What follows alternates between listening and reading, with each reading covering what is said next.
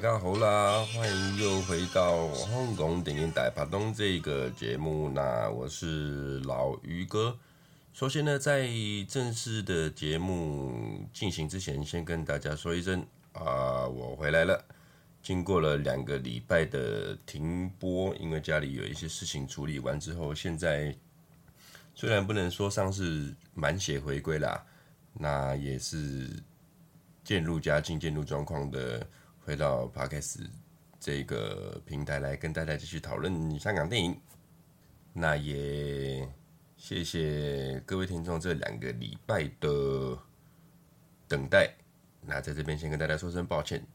接下来的每周呢，还是会正常的进行我们的更新哈。那这个礼拜要跟大家聊的电影呢，就是《双龙会》，由成龙一个人哦分饰两角，双主角了一个人以外呢，女主角分别是当年的两大美女啊，我们张曼玉跟励志。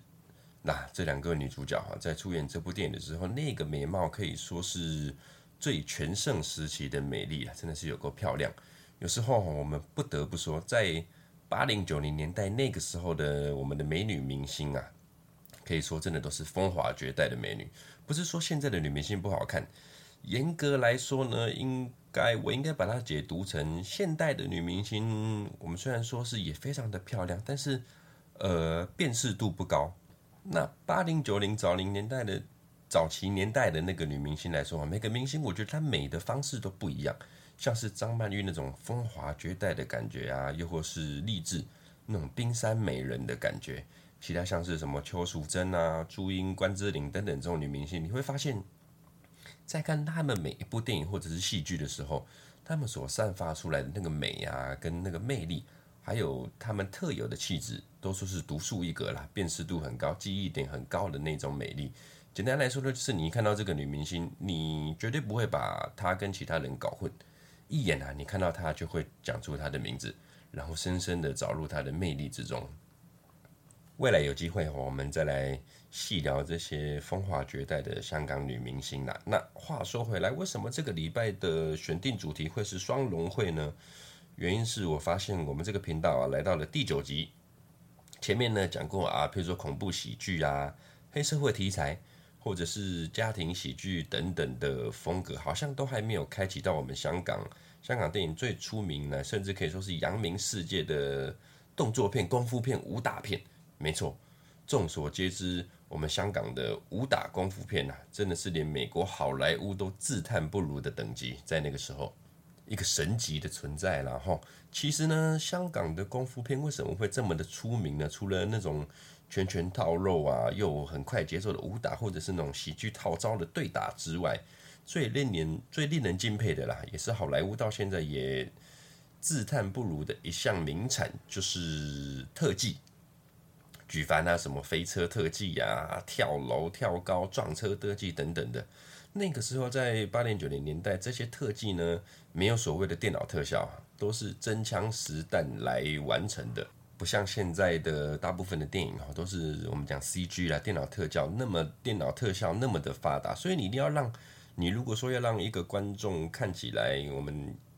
很逼真又很精彩的场面跟镜头的话，那个时候就只能靠我们这班香港武打明星啊，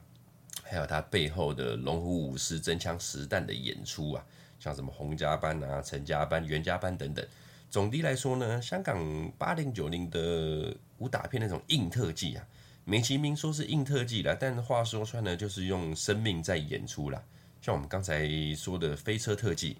讲到最飞车特技啊，最有名的就是《最佳拍档》。《最佳拍档》第一集啊，新艺城影业推出的，由我们许冠杰啊，还有光头佬卖家演出的，他们其中有一个镜头就是许冠杰啊，要从百货公司骑摩托车撞玻璃，从很高的两三楼的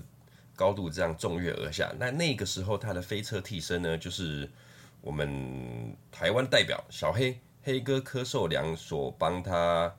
完成的一项特技啊。那这一飞呢，让黑哥也一飞成名，甚至之后他也包办了香港大多数的飞车特技啊，或者是飞科飞车指导啊。哇，我们柯受良黑哥哈。真的也是我的偶像之一啦。之后有机会再来好好的介绍我们小黑黑哥。那我们讲，如果说跳楼特技啊，最有名的当然就算是洪金宝当年拍摄的《龙的心》啊。哇，如果知道的人呐、八大武师一跃而下，下面等着他们的就只有床垫啊、榻榻米啊，还有那种厚纸箱作为安全措施。那有谁呢？就钱嘉乐啊、元华啊、咖喱等等的。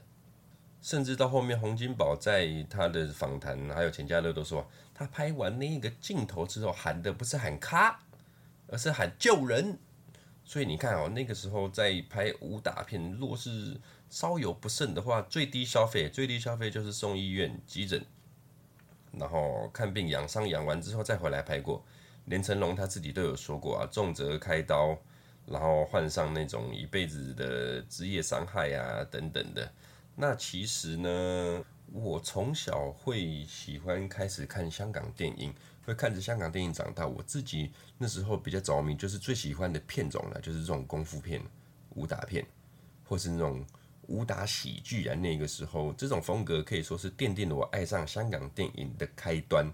可以说是我的初恋呐。哇，那个时候的武打片，片海茫茫，一字排开，成龙、洪金宝、李连杰啊等等的。不要讲功夫片了，连功夫明星选都选不完。那为什么最后选到这一部《双龙会》来当做我们这个频道功夫片的开端呢？原因第一当然是成龙他的功夫片不用说一定是票房保证，但第二个原因呢，才是我会选这部片的真正原因。因为作为一个武打片来讲，它不是一部这么单纯的武打片，它背后的意义呢，应该是说这一部《双龙会》会开拍的原因呢，其实是为了帮香港导演协会。筹款而拍摄的一部武打片，所以在这部片里面，几乎可以说是当时香港电影界的大导演啊、小导演，甚至是大监制还是大人物，都出现了在这一部电影里面。小是小至客串默默无名的路人甲乙，或是戏份有一点多的台词的那种演员、乐团乐师啊、饭店经理等等，大到譬如说我们扮演成龙好兄弟的配角泰迪罗宾。或是成龙在戏里面的父母张艾嘉、黄沾、沾叔，还有大反派张坚庭啊、黄志强等等的这一部片哦，可以说是香港的众星云集。但云集的呢，不是香港明星，而是那个时期香港的大导演啊、大监制等等的。小时候那时候看这部片，第四台那时候看了，觉得很精彩、很好看，还会在镜头里面看到那些客串的明星啊，像是什么陈友啊、曾志伟。江大卫等等的，那那个时候的我其实还不知道他们是还有导演的身份啊，我以为他们就只是一般的演员，天真的以为就是说这部片有比较多的演员来客串而已啦。直到长大后开始真正的认识香港电影啊，喜欢香港电影之后，才发现哇，原来这部片竟然塞了满满的大导演啊。而主导导演这部片呢是双导演，第一个是鬼才导演徐克。还有林岭东导演一起指导，那监制呢是吴思远，吴思远他是香港导演协会的荣誉会长。那这部片的编剧哦也是徐克，还有张同祖跟我们夺命剪刀脚黄局长黄炳耀一起编写的作品。而电影配乐呢，则是由配乐大师、电影配乐大师卢冠廷一手包办的。那你光看这个幕后的黄金阵容啊，这部片要难看还真的是不可能啊。而故事的开端呢，就是张艾嘉跟黄沾沾叔他们在戏里面饰演的夫妻生出了一对双胞胎。那其中在医院里面帮他们看护的护士啊，还是指导桃姐的许鞍华导演演的这个护士。那看似刚生的双胞胎嘛，很开心的场面呢，就在江大卫扮演的警长押解犯人进医院的时候，全部变了调。这个犯人呢是谁？就是黄志强。他突然挣脱了警方的押解啊，还抢了警察的枪去挟持、威胁了双胞胎其中一个来作为人质而逃出了医院。虽然说哈，最后还是追不到了犯人了，但是其中一个双胞胎却意外的失踪了，然后被阴错阳差，阴错阳差被大导演指导《秋天的童话》哇，《秋天童话》也是今天我们发哥船头尺啊，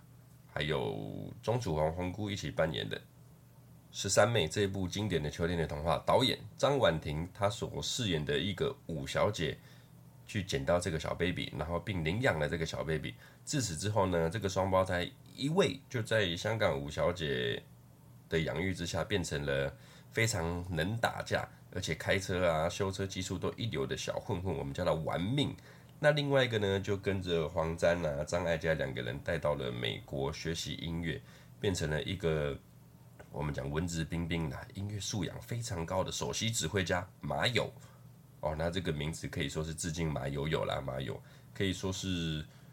同是双胞胎，但是命运大不同啊。一个呢，哇，龙蛇混杂，每天水里来火里去的。那另外一位呢，就衣食无忧啦，每天丰衣足食的，在高档社会下而长大。那成龙哈，他在这一部片里面演技也是相当的好。他一个人啊，在剧中完美的消化两个不同的角色的表情啊、个性啊，就算是一个人，你也看可以看到有非常明显角色个性的差异。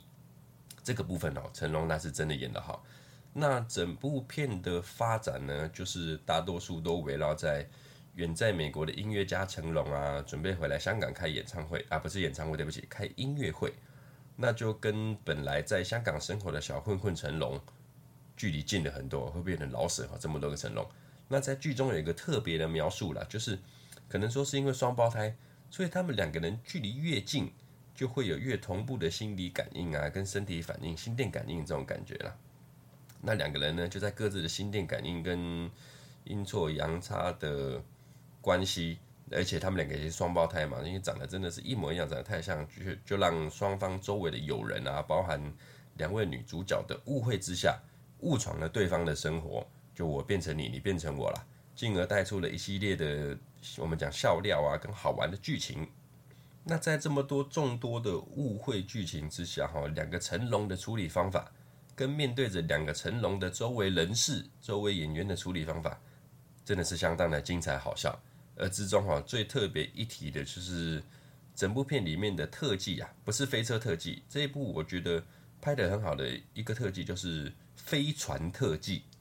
快艇，海上快艇。他们有一段在海上开着快艇啊追逐的镜头，我真的觉得这这个镜头比一般的飞车特技来精彩很多，代入感很重。你会看到很多那种玩命的演出啊，很多镜头我自己看着心砰砰的跳，哇那种。快艇飞来飞去，撞来撞去，有好几幕都觉得哇，老的天，我的老天爷，这真的太危险了！他们怎么敢这样子拍啊？这样子，但又换个角度想，不就是电影不就是要拍得这么的逼真，观众才会买单吗？对吗？所以只能说，在香港做武打特技电影哦，真的是比做一般的电影还要辛苦啊，在那个时候。但老实说，这一部双龙会的。我们讲武打镜头、武打场面呢，其实在我心中并不是这么的好，这么的优秀。